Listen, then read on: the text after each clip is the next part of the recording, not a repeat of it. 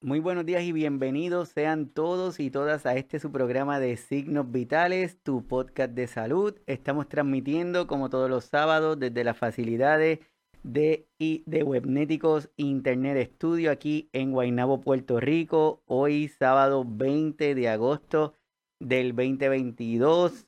Mi nombre es Iván Rodríguez Colón y desde aquí, desde Puerto Rico, le damos la más cordial de las bienvenidas.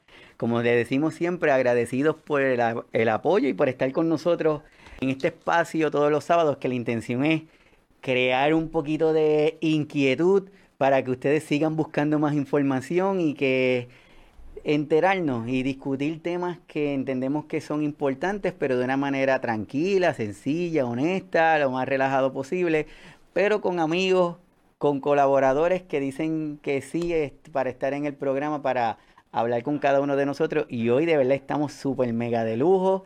Hoy yo me siento tras de feliz, muy contento y tranquilo porque el tema que vamos a estar hablando es un tema muy importante, pero yo sé que nos va a ayudar a cambiar como que el chip ese que tenemos en la mente, como que empezar a ver las cosas de forma diferente y hoy tenemos una invitada, una invitada de lujo directamente desde México y ella es Marcela, Marcela Vázquez. Marcela, bienvenida. Iván, muchísimo gusto por estar con ustedes, en verdad muy contenta contigo, con tu equipo, con todo tu público, con todas las personas que nos escuchan y con las que nos van a escuchar, porque esto se queda grabado. Generosamente ustedes nos permiten eh, visitar los contenidos después y eso es una muy, muy agradable sorpresa. Muchas gracias, Iván. No, no, gracias a ti, de verdad, y para todos los que no conocen a Marcela, tiene una súper experiencia y tiene un currículo bien extenso y para nosotros de verdad es un placer que esté aquí con nosotros. Ella es consultora en envejecimiento y demencia, tiene Aging and Dementia Mentor, además de que tiene todo ese currículo súper extenso. Nos gusta decir, Marcela, que eres una de nuestras nuevas amigas. Y como persona, como ser humano, nos da un placer inmenso, inmenso de verdad tenerte aquí con nosotros. Para comenzar, ¿cómo ha sido tu experiencia esto de la pandemia? ¿Cómo la viviste? ¿Cómo, ¿Qué le puedes obtener de esa experiencia de pandemia? Muchas gracias, Iván. Gracias por la presentación. Y creo que terminaste la presentación con lo más importante. Eh, podremos tener muchísimos estudios, certificados, diplomas, pero lo más importante es la amistad que nos une para trabajar por el envejecimiento y por esta condición maravillosa de la que vamos a hablar hoy.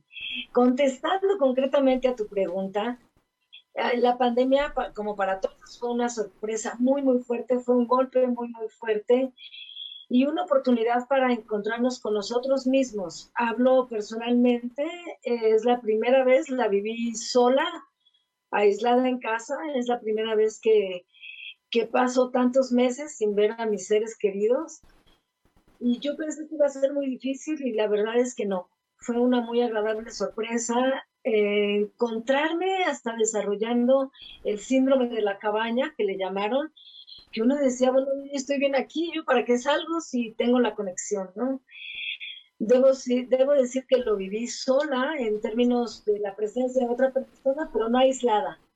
Estaba muy conectada y es cuando aprendí este, perdón, nuevo método que a pesar de que tenía ya experiencia en educación a distancia desde hace muchos años, esta forma de hablarnos y decir en cinco minutos te conectas y en cinco minutos, pero, pero a las tres de la mañana, porque el programa es en España, lo que platicábamos hace rato, ¿no?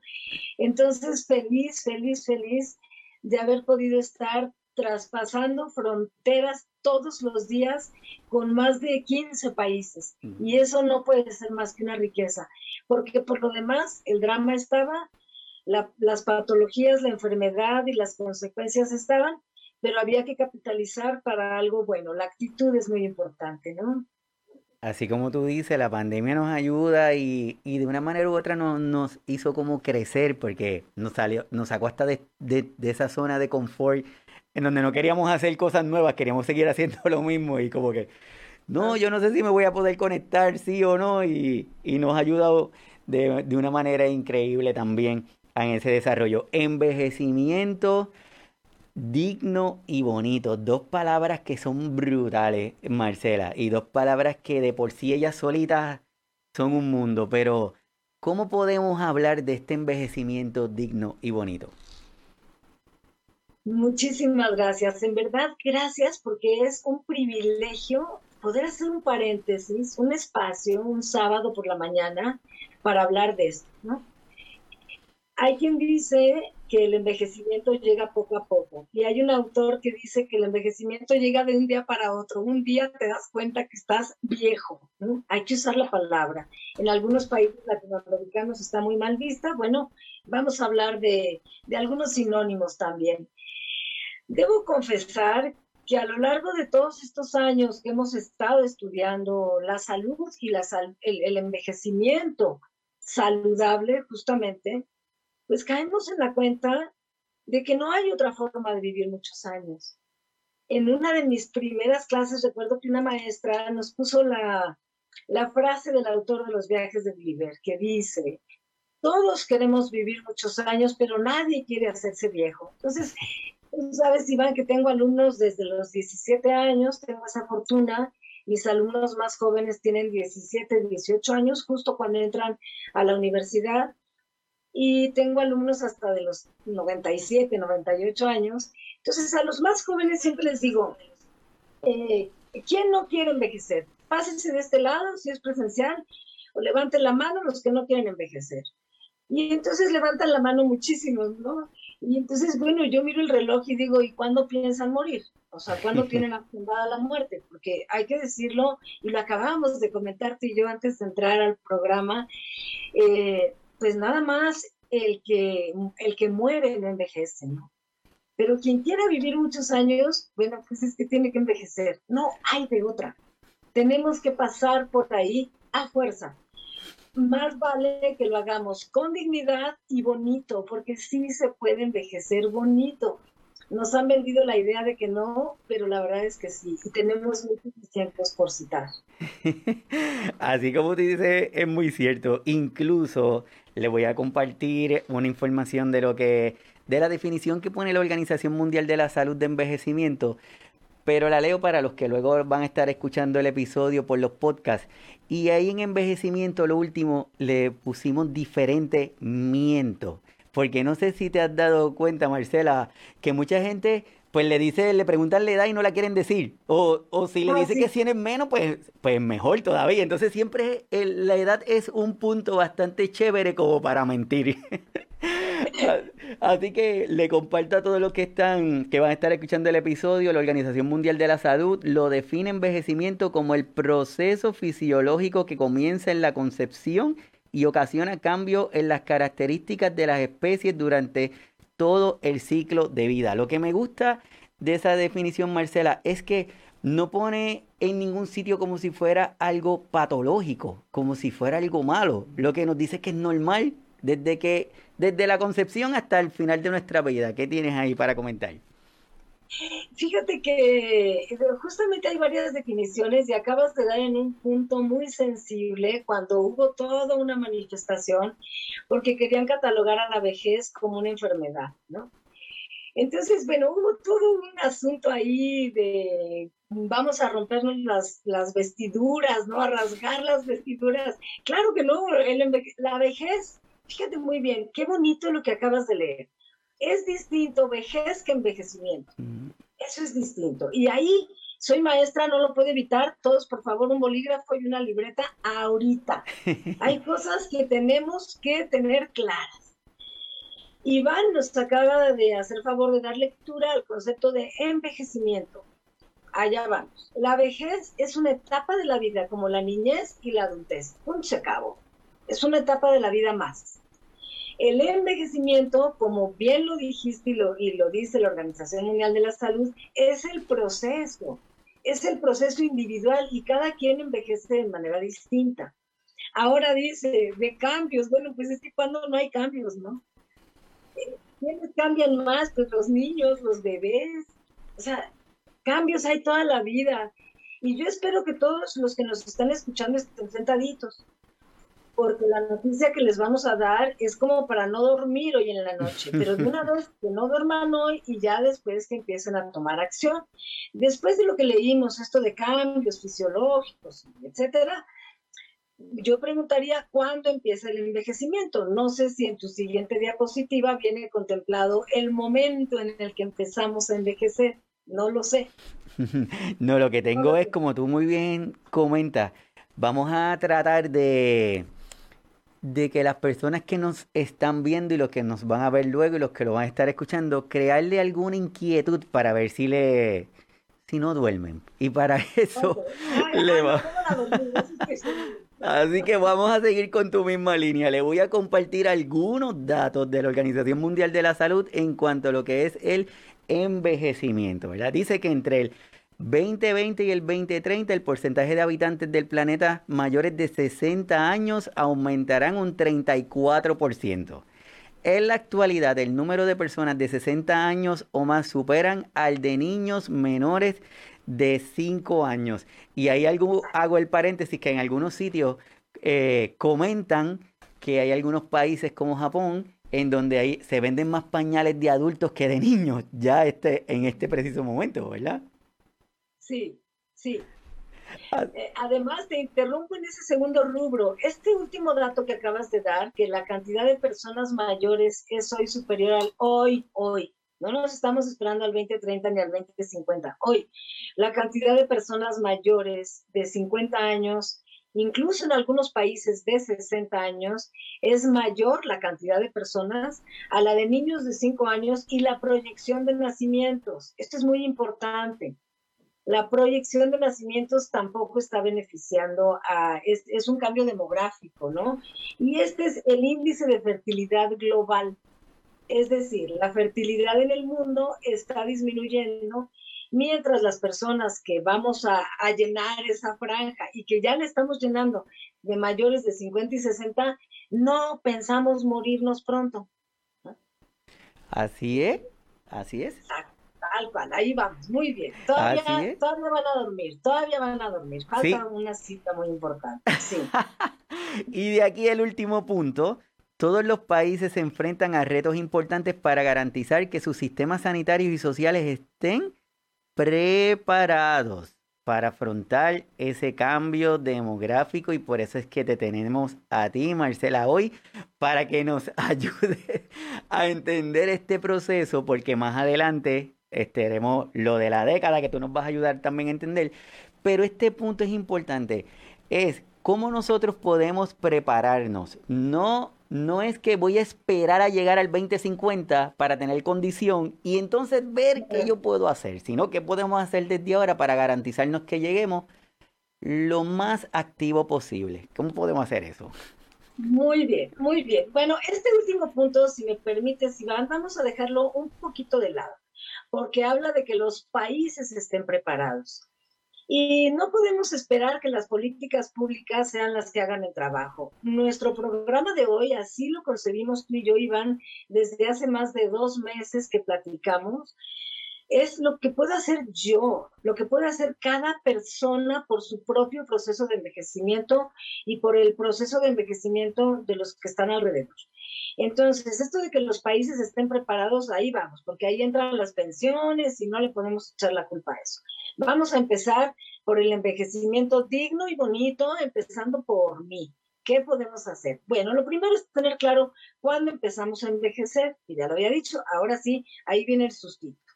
En principio, la Organización Mundial de la Salud había dejado muy claro que el proceso de envejecimiento empezaba aproximadamente a los 30 años. ¿Por qué? Porque nuestro organismo es un sistema dinámico que se mantiene todo el tiempo en un estado de deterioro y recuperación.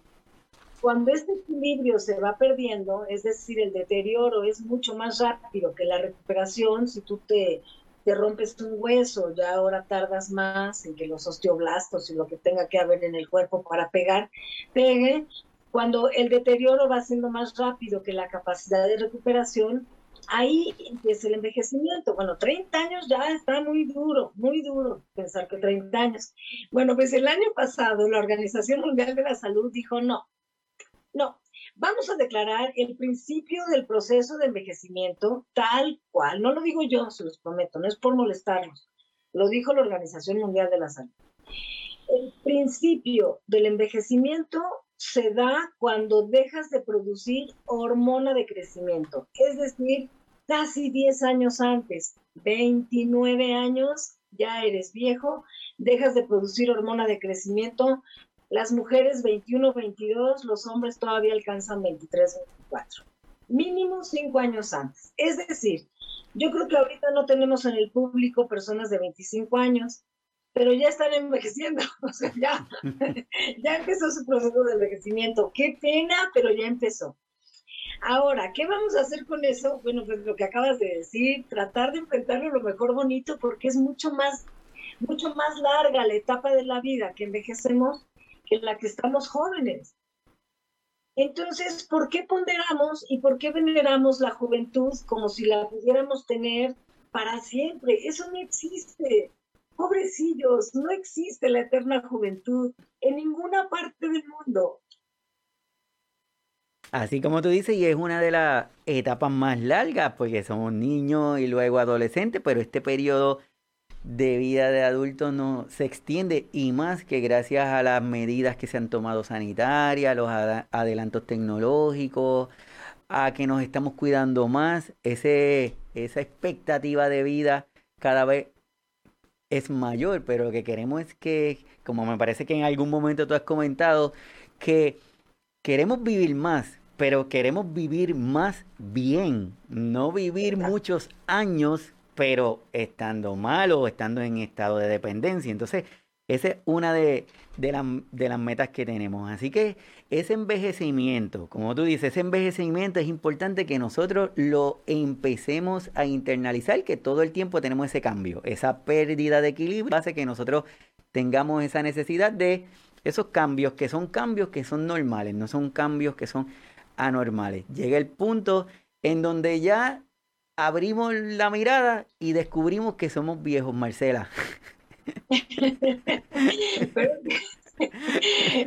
somos viejos desde hace mucho, lo que pasa es que no nos habíamos dado cuenta. Creo que acabas de decir algo muy importante, Iván. Efectivamente, en, en América Latina no hemos hecho un buen trabajo en el camino al envejecimiento saludable. Y es ahí donde tenemos que poner, o sea, no pretendo romantizar la vejez, pero sí normalizarla. No la vamos a romantizar, pero sí a normalizar y acudir a ella mientras, mientras más la neguemos, más nos alejamos de enfrentarla con, con, honestidad, como dijiste al principio del programa.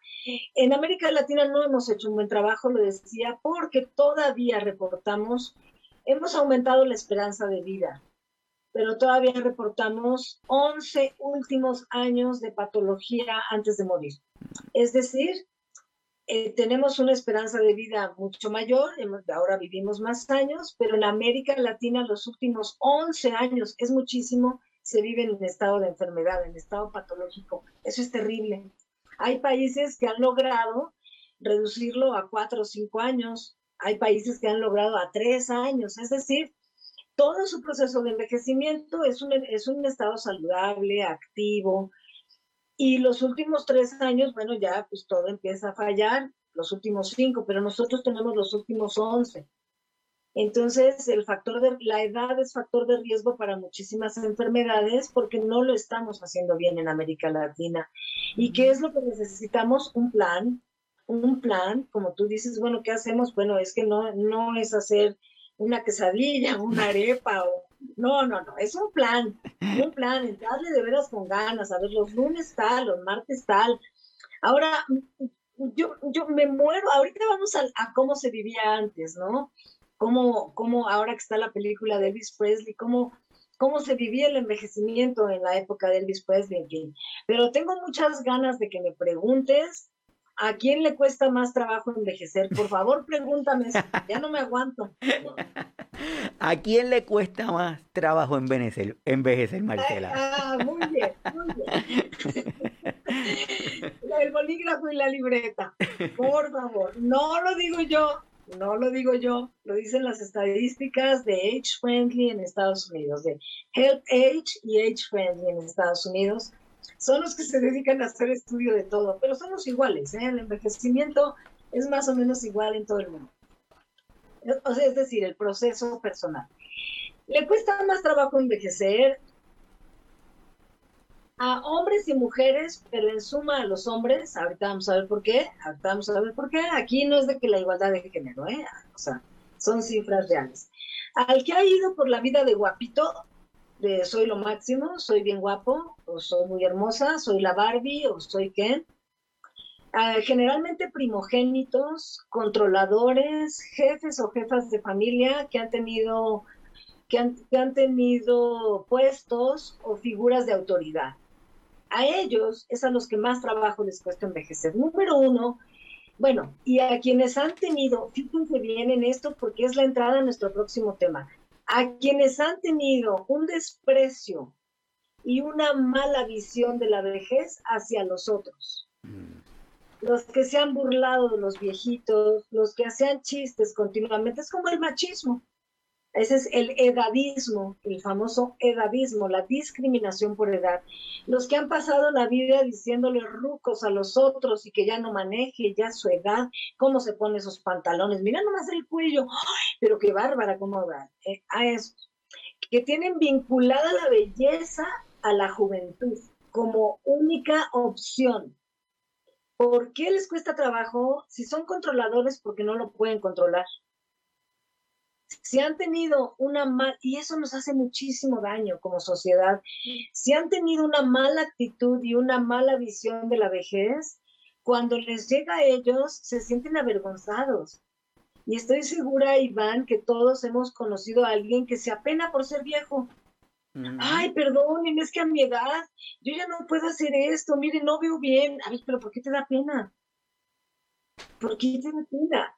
Entonces, casi autorizan a la sociedad para que ahora los discrimine, porque en el fondo casi sienten que se lo merecen y eso nos convierte en una sociedad enferma, enferma.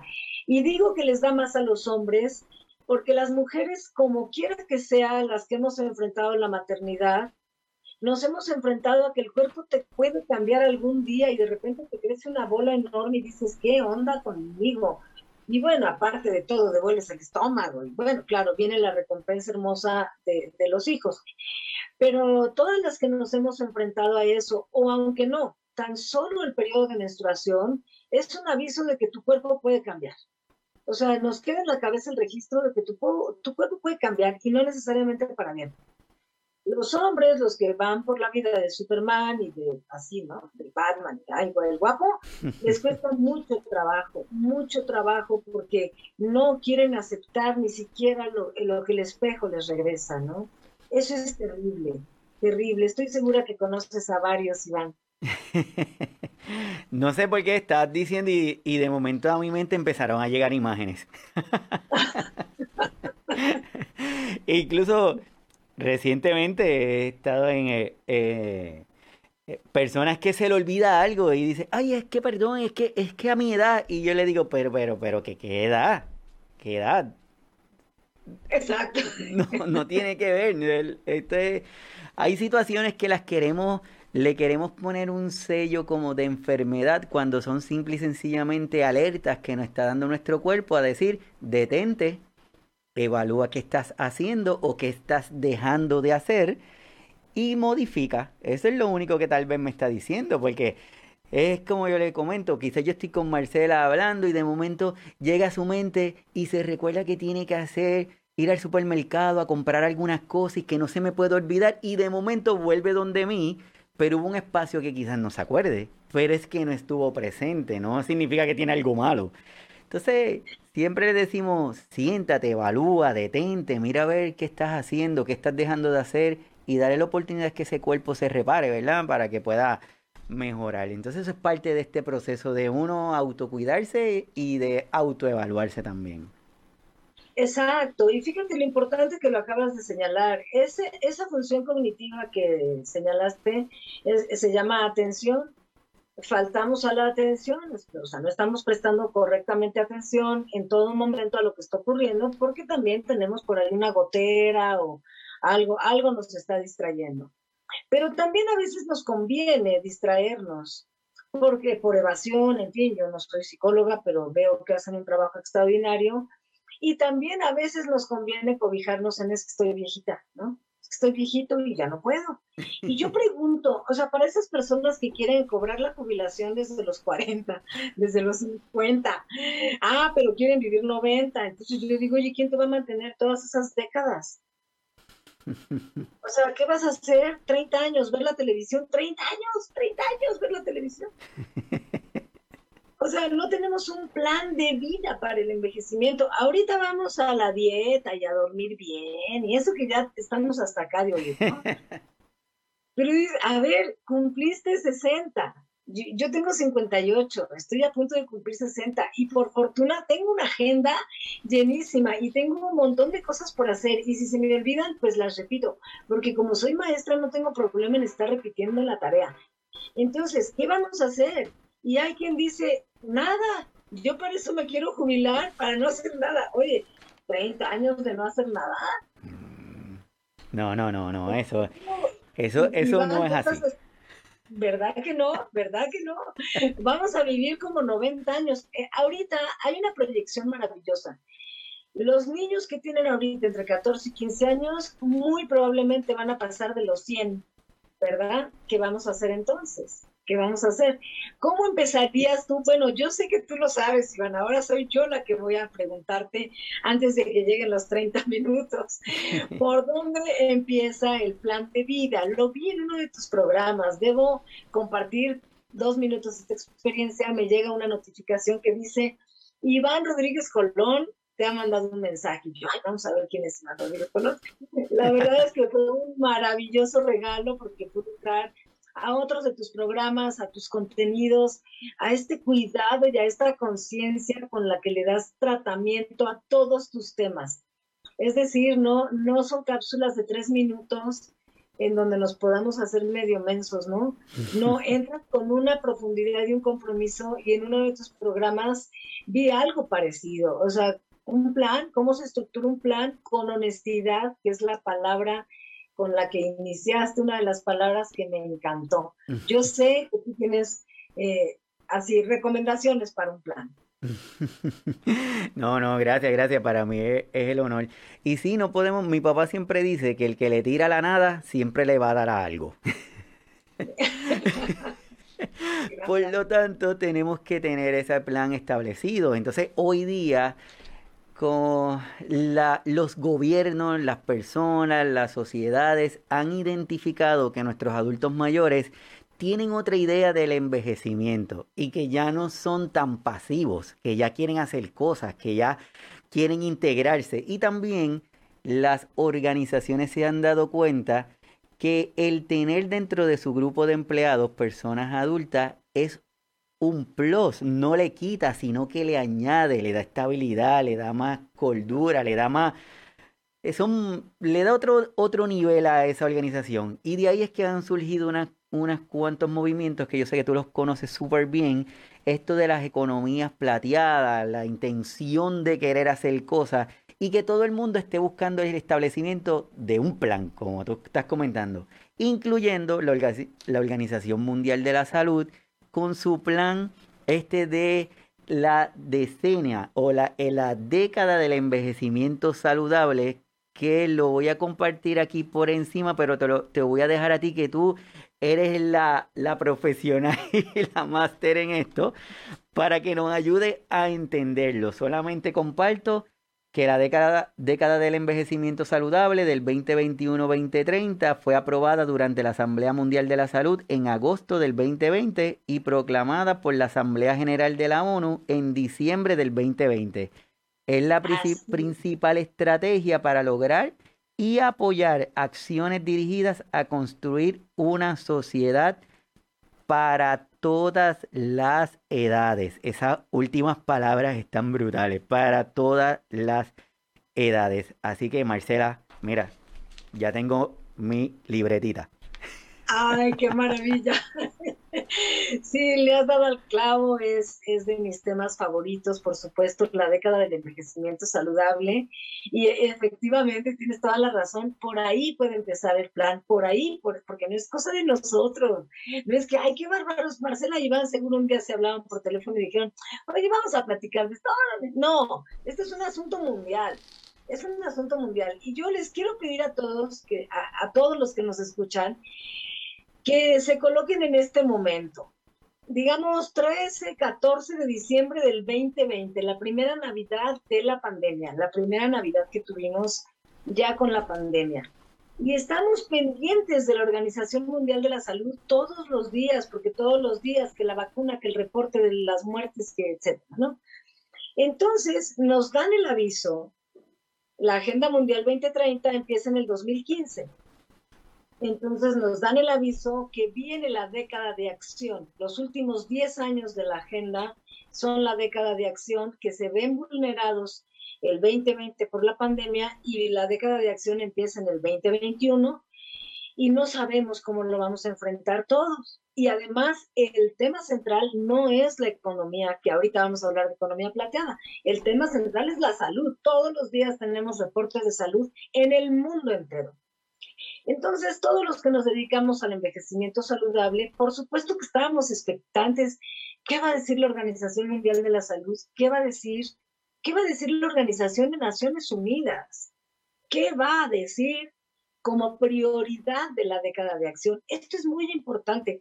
Yo creo que todos los que estamos aquí alcanzamos a vivir que en 1990 fue el Año Internacional de la Infancia, que en 1992 del Ambiente, en 93 de los Derechos Humanos, 95 el Año Internacional de la Mujer, 96 el Año Internacional de la Alimentación, el 97 fue de la migración y los asentamientos humanos en las ciudades, en fin, cada vez la ONU le da a un año un tema. Esta vez, en verdad, esto es muy impresionante. Esta vez, Naciones Unidas nos dio 10 años, 10, no uno, no dos, no cinco, 10 para el envejecimiento saludable. Así de fuerte es este tema. Y entonces la Organización de Naciones Unidas le entrega a la Organización Mundial de la Salud el paquetote. Y el 15 de diciembre, en verdad hasta me pongo chinita, el 15 de diciembre del 2020 sale la noticia con todo y pandemia que lo más importante los próximos 10 años en materia demográfica es el envejecimiento. Bueno, es que esto es una fiesta. no puedo verlo de otra manera. Es una fiesta completita. Por eso es la década del envejecimiento saludable. Y eso fue muy impresionante, créanme, porque el, Año Internacional de la Mujer fue un año, de los niños fue un año. Estos son 10 años. En verdad no vamos a hacer algo estos 10 años, de los cuales ya llevamos dos, 2021 y 2022. Otra vez les pido muy rápido, y ya sé que soy muy insistente, la primera Navidad de la pandemia 2020 y decir, tenemos 10 años para actuar sobre el envejecimiento. No sé si me permitas de una vez la siguiente noticia y sorpresa que nos da la organización, ahora la orga esa fue la de la ONU, la Organización Mundial de la Salud, dice, perfecto, ok, tomo el reto, claro que sí, pues no le quedaba de otra, la verdad, tomo el reto a nivel mundial de la década del envejecimiento saludable, pero necesito que el mundo entero es decir, tú, yo, todos los que están, todos los que estamos en este planeta, el mundo entero me ayude con cuatro prioridades, cuatro, nada más cuatro. Y dijimos, ah, bueno, va a decir glaucoma, prevención de caídas, hipertensión arterial, alimentación. No. Y les va otra vez, por favor, su bolígrafo y la libreta. Número uno, prioridad número uno, combatir el edadismo, combatir la discriminación por edad. ¡Wow! Dijo la Organización Mundial de la Salud. Un llamado a los medios de comunicación, a las televisoras, a todos, a todos los que comunican algo. Mientras haya una sociedad discriminada, no va a poder aspirar a la salud, al estado saludable. Esto es muy fuerte, Iván. Ahorita te voy a decir por qué. Porque el grupo social más discriminado no son las personas mayores, no somos las personas mayores. el grupo social más discriminado por cuestión de edad son los millennials. Entonces, tú te imaginas esos millennials cuando lleguen a viejos, que son el grupo número dos, van a haber transcurrido una vida de discriminación absoluta. Es la peor de las discriminaciones porque es a la que estamos sometidos todos. Así que a ver si le van parando a consumir ese tipo de contenidos en Facebook, de mira cómo está fulana a sus 70 años y, prepárate y respira profundo para que veas lo mal que está su tanita a sus 48. Y esas porquerías, en verdad, váyanle parando, porque eso es discriminación por edad y muy pronto va a ser penalizado. Bueno, prioridad número dos. Dijimos, ahora si viene glaucoma, no, no, arquitectos, urbanistas, diseñadores, entornos y comunidades amigables para las personas mayores. Entornos y comunidades. Mientras el entorno me agreda, yo no puedo estar en estado saludable. Una persona que usa bastón no puede salir a la calle porque hay popó de perro y raíces del árbol levantadas. ¿Quién está más enferma, la persona o la banqueta y eh, quien llevó al perro? Y ya los otros dos sí son, sí son de medicina. los otros Así que esa es la década del envejecimiento saludable. Una cantidad de trabajo para todos. Estamos invitados todos, todos, a trabajar 10 años por el envejecimiento, porque el planeta hoy tiene más personas mayores que pequeñines. Son unos cuantos. Así es. Así mismo es como tú estás diciendo y y, gracias por la forma en que lo estás presentando, porque siempre podemos pensar como tú dices, y cuando nos, hablan de edadismo, que son palabras que uno la escucha inicialmente y probablemente piense que sabe lo que significa, pero cuando uno entra, estudia, lee, se da cuenta de que es bien amplio y es bien profundo y que no solamente le pensemos en edadismo para personas adultas, sino que también se está dando en niños, en jóvenes, porque cuando le dicen, no, que cállate mocoso, no, tú no hablas o tú no haces o tú... Entonces, es, es uno ampliar un poquito esa mirada para poder determinar y saber hacia dónde nos dirigimos pensando en que debemos establecer ese plan. Y existe el plan de comunidad, el plan de la casa, el plan de la sociedad. Entonces cada uno de nosotros tenemos que estar como que enfocado, ¿verdad? Saber hacia, hacia dónde vamos. Y dentro de ese plan que tanto la Organización Mundial de la Salud ha establecido, la Organización Panamericana, como lo estamos compartiendo, que tienen esa, esa forma y esas palabras que dicen ahí, el cambiar, el asegurar, el brindar, son lo que nos es como que una invitación que nos hacen a cada uno de nosotros a poder como que compartir como que no, no es como que haz algo para ti, es brinda, comparte, educa. Y de esa parte, Marcela eh, sabe hacerlo muy, pero, pero como que muy bien. Todo eso que nos estás diciendo, ¿cómo podemos ir uniendo esos eslabones y cómo nuestros adultos mayores o cada uno de nosotros podemos establecer ese plan para poder gozar de ese envejecimiento digno y bonito? Ay, muy bien, muy bonito. Gracias, Iván. Sí, es que bonito que lleguemos a este punto porque, bueno, se acaba así el drama y, esto de que por lo que no voy a dormir. Otra vez, el bolígrafo y la libreta, por favor. Eh, tenemos contemplados tres tipos de envejecimiento.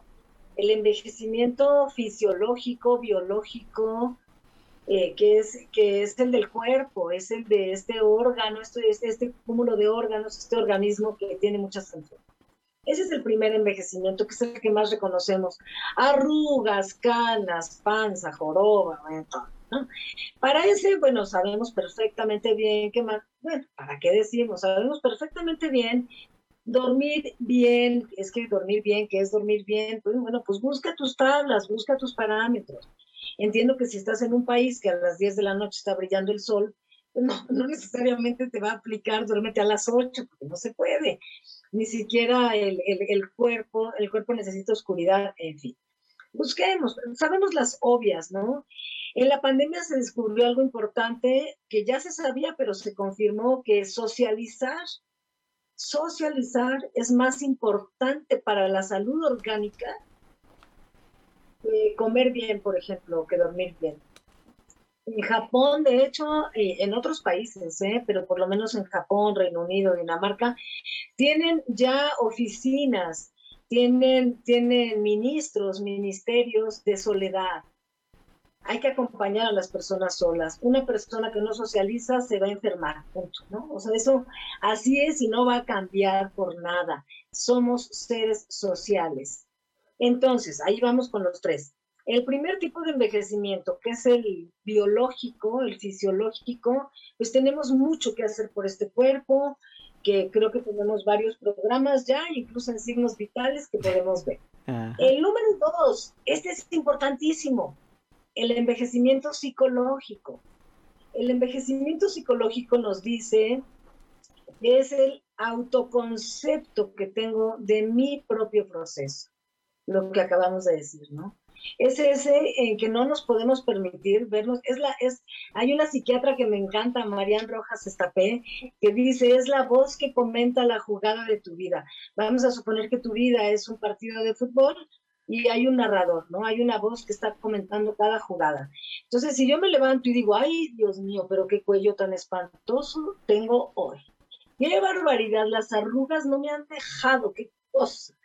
No, no, bueno, la voz, contesté el teléfono y ya se me oyó una voz de viejita. Si nosotros, es ese proceso psicológico, es cómo me trato yo, cómo me trato a mí misma. Y, bueno, a mí mismo, desde luego. Y el último, y yo creo que el más importante, el envejecimiento social.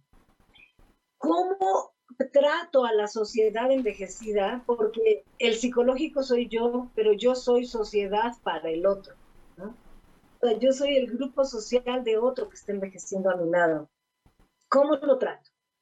El equilibrio de esos tres, Iván, ahí, ahí otra vez el biológico, fisiológico, el psicológico, que es el autoconcepto, y el social, que es el concepto que tengo de los demás, si yo logro tener en equilibrio esos tres, me va a ir mucho mejor.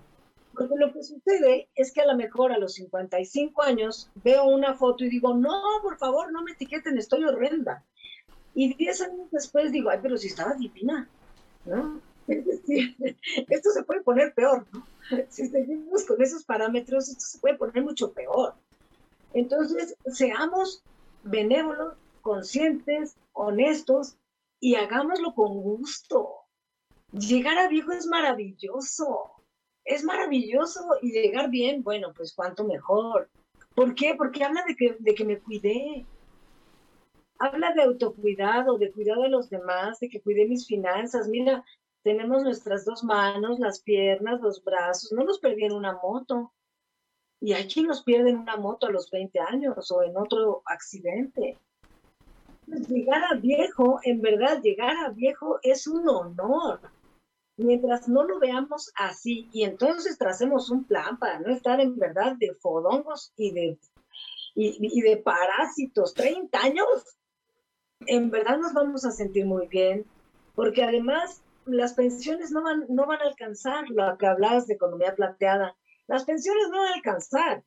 Tenemos que seguir activos, tenemos que seguir productivos, porque no va a haber, no hay país que alcance a mantener a tanto Aragán de ninguna edad, de ninguna, ni millennials, ni viejos, ni en medio. No hay país que alcance, no hay economía que alcance a darle de comer a quien no quiere trabajar. ¿Qué cosa?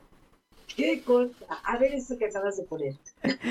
No, reforzando lo que estás diciendo, de verdad que, es así y, y todo comienza con, con la actitud que cada uno de nosotros ponemos en nuestras acciones, porque el gobierno puede hacer y pueden hacer las ciudades maravillosas y los espacios y todo de show.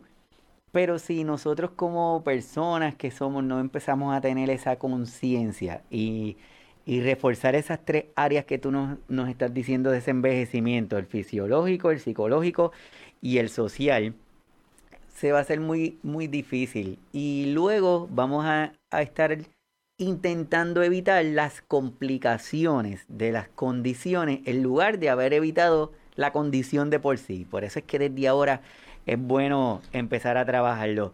Y Marcela, también esta, ese envejecimiento, que ya nos, nos estás diciendo que esos tres tipos de envejecimiento es importante que tengan esa armonía. Y una persona la logra tener.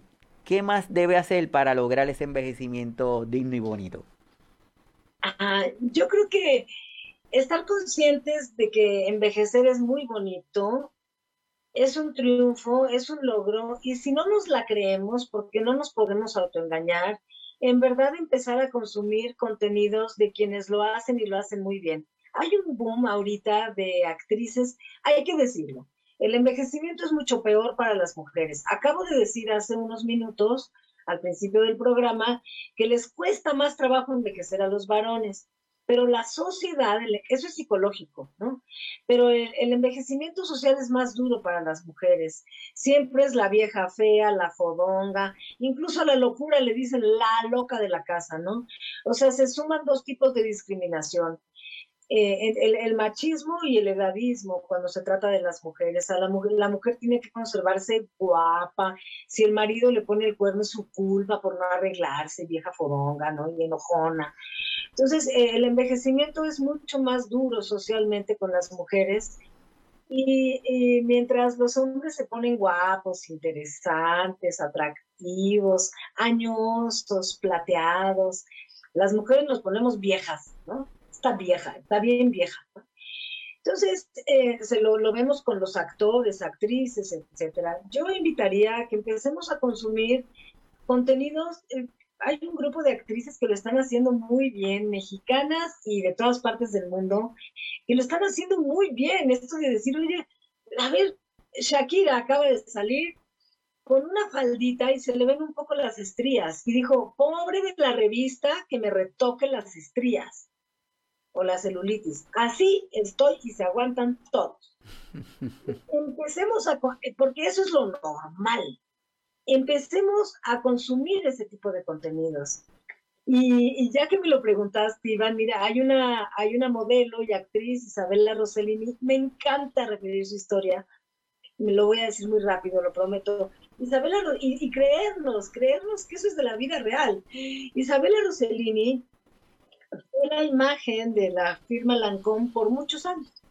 Cuando cumplió 42 años, la firma le dijo, bueno, pues muchas gracias por participar, señora, ya se puede ir. Usted ya no cumple con los cánones de belleza que esta firma busca. Bueno, me lo imagino como en las películas, su cajita de cartón, agarró sus cosas y se fue. Cuando cumple 63, 64 años, que ya tenía 12 kilos de más y algunos años de más, casi 20, la vuelven a llamar entonces ella dijo, pues se me ha de haber olvidado algo, ¿no? Este, a lo mejor me tienen un bono ahí de pensión, ¿no? Regrese y le dicen, por favor, regrese a hacer la imagen de Lancôme. ¿Qué? Porque lo pueden buscar en Google, ¿eh? ¿Por qué? Porque usted es un ejemplo de envejecimiento digno y bonito. Usted no se ha inyectado Botox, usted no ha andado con payasadas de que le hagan Photoshop o los demanda. Usted es una de las personas que envejece digno y bonito y queremos que, se vea que una persona que consumió Lancôme y que sigue consumiendo Lancôme, lo más importante es que tiene amor por sí misma. Entonces Isabela Rossellini con una gran emoción dijo, ¿por qué nadie habla de lo maravilloso que es envejecer? Esas fueron sus palabras el día que le dieron el cargo. Y me parece que podemos empezar a consumir con honestidad, como bien dijiste, bueno, me está fallando algo, hay que ponerle solución. Eh, no cobijarnos en que soy viejito, no autoengañarnos, no, no tomar como ventaja, ay, es que soy mujer, no puedo, ay, es que soy viejita, no puedo, y cuando no nos conviene el mango, ¿no?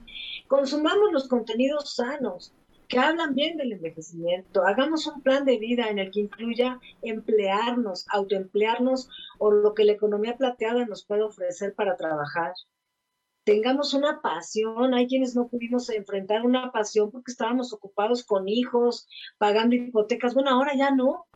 ¿Qué quieres hacer contigo? Aquello que siempre quisiste, ¿no? El alpinista, el ciclista, habrán cosas que nuestro cuerpo ya no nos permita, pero hay muchas que sí nos va a permitir. Y yo creo que podemos enfrentar eh, es que si naciste, si naciste en 1943, pues se morían a los 50 años, pues qué chiste, ¿no? Pero nosotros que vamos a vivir podemos, no sé, 90 años probablemente, podemos enfrentar los últimos 20 en plenitud. No son palabras huecas, no son palabras huecas. Jubilación, júbilo, jubilares, mi organización, significa gozo, estar alegres, es el momento de alegrarse. Eso es lo que podamos hacer. Estar pegados con fanatismo a este tipo de programas, a signos vitales y toda la oferta que hay, estar pegados con fanatismo y los algoritmos nos van a ir premiando con más. A las historias que tienen todas estas mujeres, Sara Jessica Parker, Salma Hayek, Verónica Castro, Shakira, eh, Meryl Streep, son muchísimas las actrices que se están sumando a no tenernos el, pelo, vamos a dejarnos las canas, eh, es mi cabello, así lo quiero, es mi piel, así la quiero. Y si consumimos ese tipo de contenidos, rápido nos vamos a volver, y esta es la invitación, en Geronto Activistas. Muy bien, muy bien, muy bien. Me parece que eso está, eso está genial. Una vez que, como yo, yo puedo tener alguna idea de cuán bien o cuán mal, por decirlo de alguna forma, yo puedo medir, porque yo puedo estar haciendo algunos cambios, ¿verdad? Y hay esta aplicación que yo sé, yo sé que tú nos, va nos vas a ayudar a entenderla. Esta aplicación que vamos a compartir ahora con todos los que están conectados y a los que van a estar viendo luego el episodio es una aplicación móvil de la Organización Mundial de la Salud para dar soporte a la implementación del enfoque de atención integrada para personas mayores.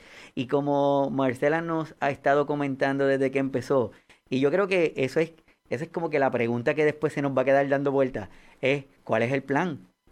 ¿Cuál es el plan? ¿Cuál es el plan? Ya sabes, pues entonces, ¿cuál es el plan? Pues entonces, esta es una aplicación. ¿De qué se trata esta aplicación, Marcela? Eres un travieso encantador. Y sabíamos que tenías este dardo, este, este as bajo la manga. Hay que aceptar todos los regalos, como bien lo señalé, como lo señalas tú ahora, hay que aceptar los regalos que la sociedad, el mundo, y tiene para nosotros y para que veamos que es un asunto mundial. Esta aplicación en principio fue diseñada para médicos, cuidadores, sin embargo, nos hemos dado cuenta que con cierto grado de dominio del lenguaje, dominio de, los dispositivos móviles, la podemos descargar. Es el gran regalo que nos dio la Organización Mundial de la Salud. Desde el año pasado, este 2022 se estrenó en español. La estamos viendo en pantalla. Eh, la podemos ICOP o ICOPE, así como está. La podemos descargar gratuitamente en todos los dispositivos móviles y es una muestra de que el proceso de envejecimiento es personal. Nos permite autovalorarnos. En la pandemia se autorizó que las personas nos autovaloráramos. Si no la puede manejar, ya es bastante que llegue al médico diciéndole, pues en esto salí así. Vamos a suponer que yo eh, salgo mal del oído, la misma aplicación me va a conectar con otro test y con otro y con otro y con lecturas y recomendaciones. No es para automedicarnos, es para autovalorarnos inicialmente. Insisto, en principio fue diseñada para profesionales de la salud. De hecho, el Instituto Nacional de Geriatría en México da todo un curso que vale la pena tomar como profesional de la salud para saberla dominar. Pero si yo la quiero descargar porque tengo sospecha, van, los signos de una demencia pueden presentarse 20 años antes de que la demencia se haga evidente. Cada tres segundos, cada tres segundos hay un diagnóstico de demencia en el mundo. Yo estoy segura que me vas a invitar en otro momento. El mes que entra es el año internacional del Alzheimer y ya vi dos o tres programas muy fuertes que tienes de la demencia. Bueno, si yo tengo sospecha de que yo, mi pareja, mi mamá, mi hermano, mi cuñada, mi, mejor amiga, tiene algunos signos de demencia y el médico no puede convivir con ellos 10 días, pues ¿por qué no me descargo la aplicación y le aplico el test integral, pero desde luego el cognitivo? Va a ser muy diferente que yo llegue con el neurólogo y le diga, mire cómo salió, mire cómo salió en la aplicación de la Organización Mundial de la Salud. Es gratis y solo se necesita compromiso y honestidad para poder aceptar la invitación de usarla. Y lo que no entienda, desde luego voy a recibir apoyo de inmediato. Súper, muchísimas gracias. yo creo que yo creo que en estos tiempos en donde ya tenemos que comenzar a integrar sistemas, toda ayuda que demos es de beneficio. Ya no podemos ver a las personas como no es la cabeza y es un brazo y es una pierna, no, porque es, es el todo, es la integración. Y probablemente lo que nos pasa con mucha frecuencia, que quizás hay un comportamiento que las personas hacen en su casa y cuando va a la consulta se portan de maravilla. Lo saben todo, no se le olvida nada, es una cosa maravillosa. Y entonces el hijo o el cuidador o la cuidadora nos dice, no, doctor, pero mire, yo le prometo que ella no es así.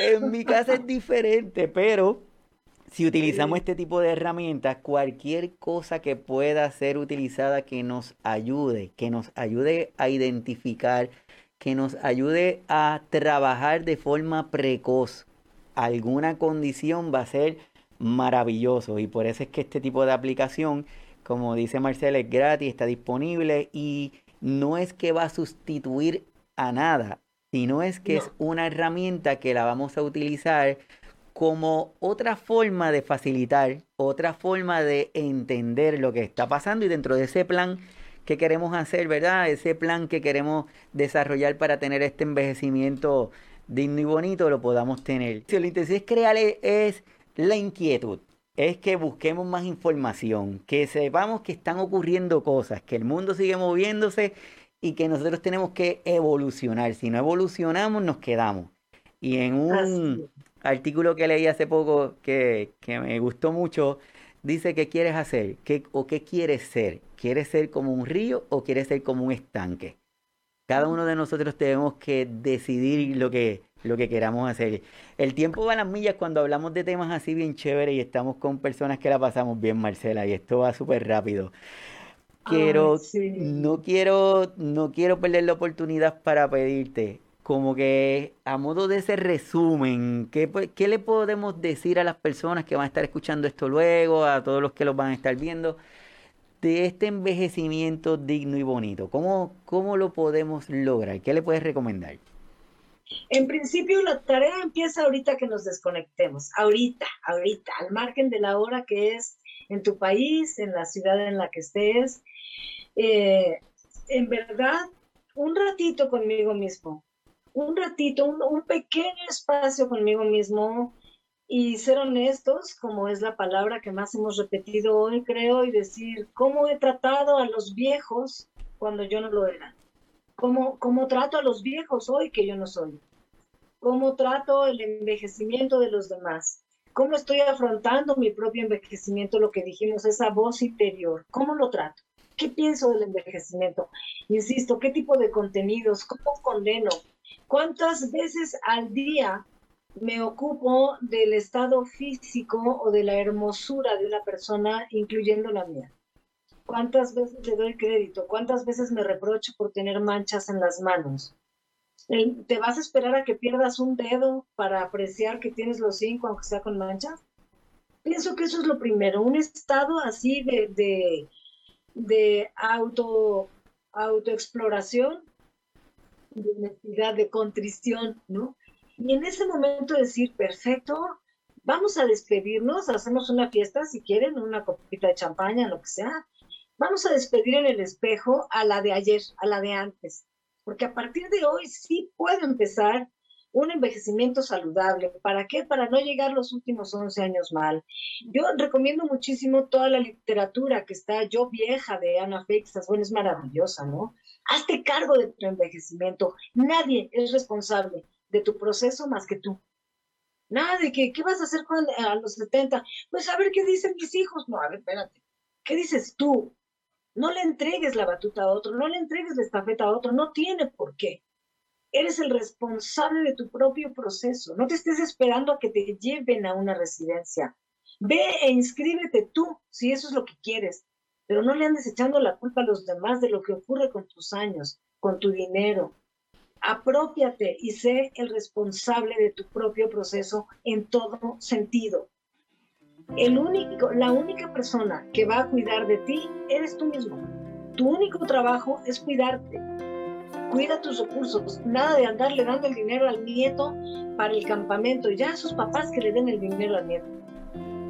¿Tú qué vas a hacer? ¿Para luego andarte quejando? No, señor. Es tu propio proceso. Y si es necesario, recurre al niño que llevas dentro, al que siempre has sido, y dile, yo te quiero bien, te quiero bien en todas las edades, incluyendo esta. Y entonces sí, a envejecer digno y bonito todos. Vamos a hacer esa envidia, este referente, ese yo quiero ser como Iván, yo quiero ser como Iván, porque se respeta. Nunca nos vamos a avergonzar ni arrepentir del envejecimiento respetuoso. Esa es la recomendación. Maravilloso, de verdad que es súper. Están preguntando de qué forma se pueden contactar, Marcela.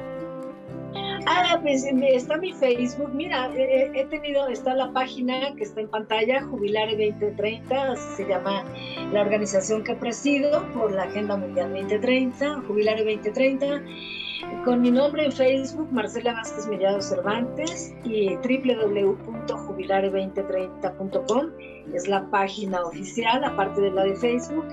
También estamos en Instagram como Jubilare2030 y no tengo Twitter todavía, ni TikTok, esas, esas quedarán para el reto del año que entra. Y creo que es la manera más sencilla.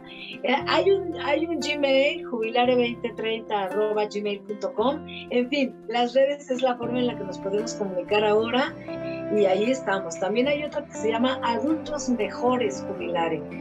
Eh, también es mi foto con sombrero, también ahí estamos y es la forma que la pandemia me ha enseñado que más nos ubicamos todos. Los espero con muchísimo gusto.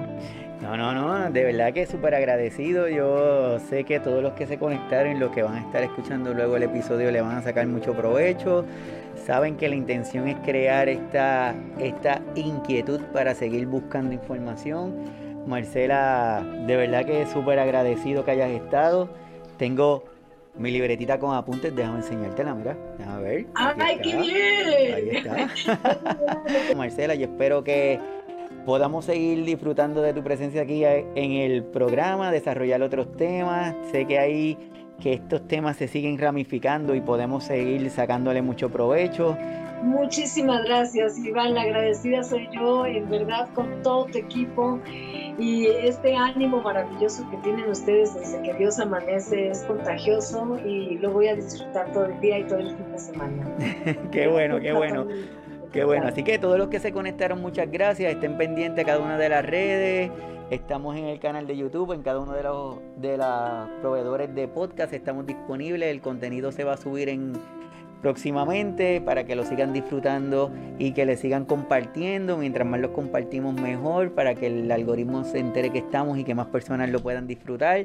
Denos like en, esa, en ese canal de YouTube para poder seguir subiendo contenido. A Marcela, muchas gracias. Lindo sábado, linda semana y nos vemos pronto. Bye. Gracias, Iván. Bye bye. Bye.